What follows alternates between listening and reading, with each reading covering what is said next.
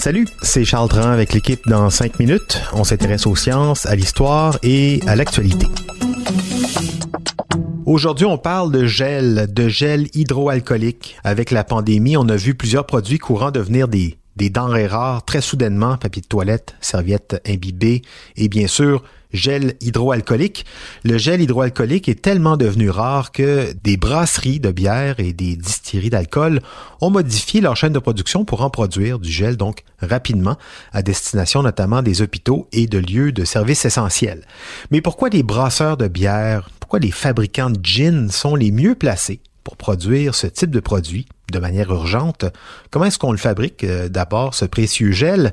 Hydroalcoolique? On présume qu'il y a de l'eau et de l'alcool, mais quoi encore? Et qui a inventé cette, cette formule au juste? Et est-ce que cette personne est aujourd'hui devenue milliardaire? Tant de questions, autant de réponses avec Véronique Morin. Dans cette histoire qui semble invraisemblable, c'est effectivement l'alcool le protagoniste, puisque pour fabriquer du désinfectant pour les mains, ça prend beaucoup d'alcool, ou plus précisément de l'éthanol à 96 et oui, l'éthanol est aussi le point de départ de la fabrication du gin, du scotch et des autres boissons alcoolisées. Devant une pénurie majeure d'antiseptiques, des micro-distilleries et même des brasseries ont pensé à adapter et à réserver une partie de leur production aux désinfectants à main. Après tout, elles ont déjà les permis pour gérer de l'alcool et les cuves nécessaires pour concocter le mélange.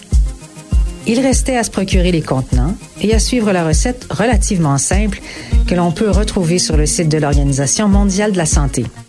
En passant, cette recette a été inventée en 1976 par le docteur William Griffith à l'hôpital de Fribourg en Suisse parce qu'il avait constaté que par manque de temps et dans l'urgence, le personnel soignant ne se lavait pas suffisamment les mains et pouvait ainsi contribuer à la propagation de microbes en milieu hospitalier.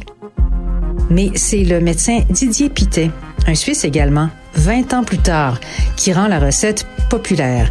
Il a d'ailleurs choisi de ne pas breveter le gel hydroalcoolique qui lui aurait rapporté la jolie somme d'un milliard de dollars ou plus, et de plutôt en faire don à l'OMS pour que le plus de gens possible en profitent. Il était logique que cette recette soit finalement donnée à l'Organisation mondiale de la santé de manière à ce que tous les pays dans le monde puissent en profiter, mm. dans les régions les plus riches du monde comme dans les régions les plus pauvres.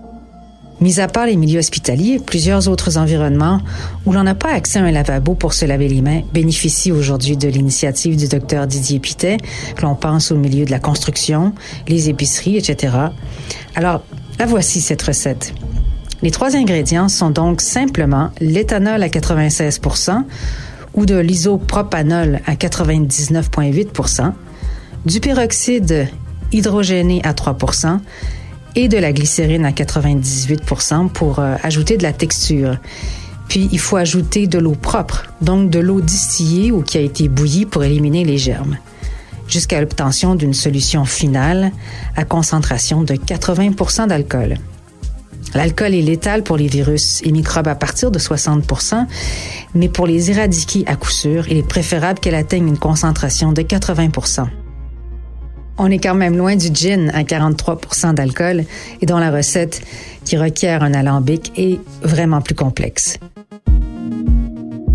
Mais la fabrication d'un antiseptique à main nécessite tout de même l'application de règles et l'autorisation de Santé Canada. Alors, pour accélérer les demandes de permis, les microdistilleries se sont regroupées. L'un des instigateurs du projet, la distillerie Trois Lacs, producteur de gin, s'est associé au regroupement Main et d'autres gros joueurs comme le producteur d'éthanol Diageo pour faire une demande de permis auprès de Santé Canada. En tout, 400 permis ont été demandés et obtenus en une semaine. Et depuis le début de cette initiative, des dizaines de milliers de litres d'antiseptiques pour les mains, fabriqués à partir d'éthanol qui devait au départ être destiné à la fabrication de l'alcool à boire, ont été distribués gratuitement dans les hôpitaux et soins de santé. Ouais, bel effort d'entreprises, en tout cas, qui se sont mobilisées pour euh, répondre non pas seulement à une demande, mais à un besoin urgent, à l'image de ce médecin suisse, Dr Pitel, qui, euh, qui a fait passer l'intérêt de la collectivité avant le sien. Belle leçon. Merci beaucoup, Véronique Morin. C'était en cinq minutes.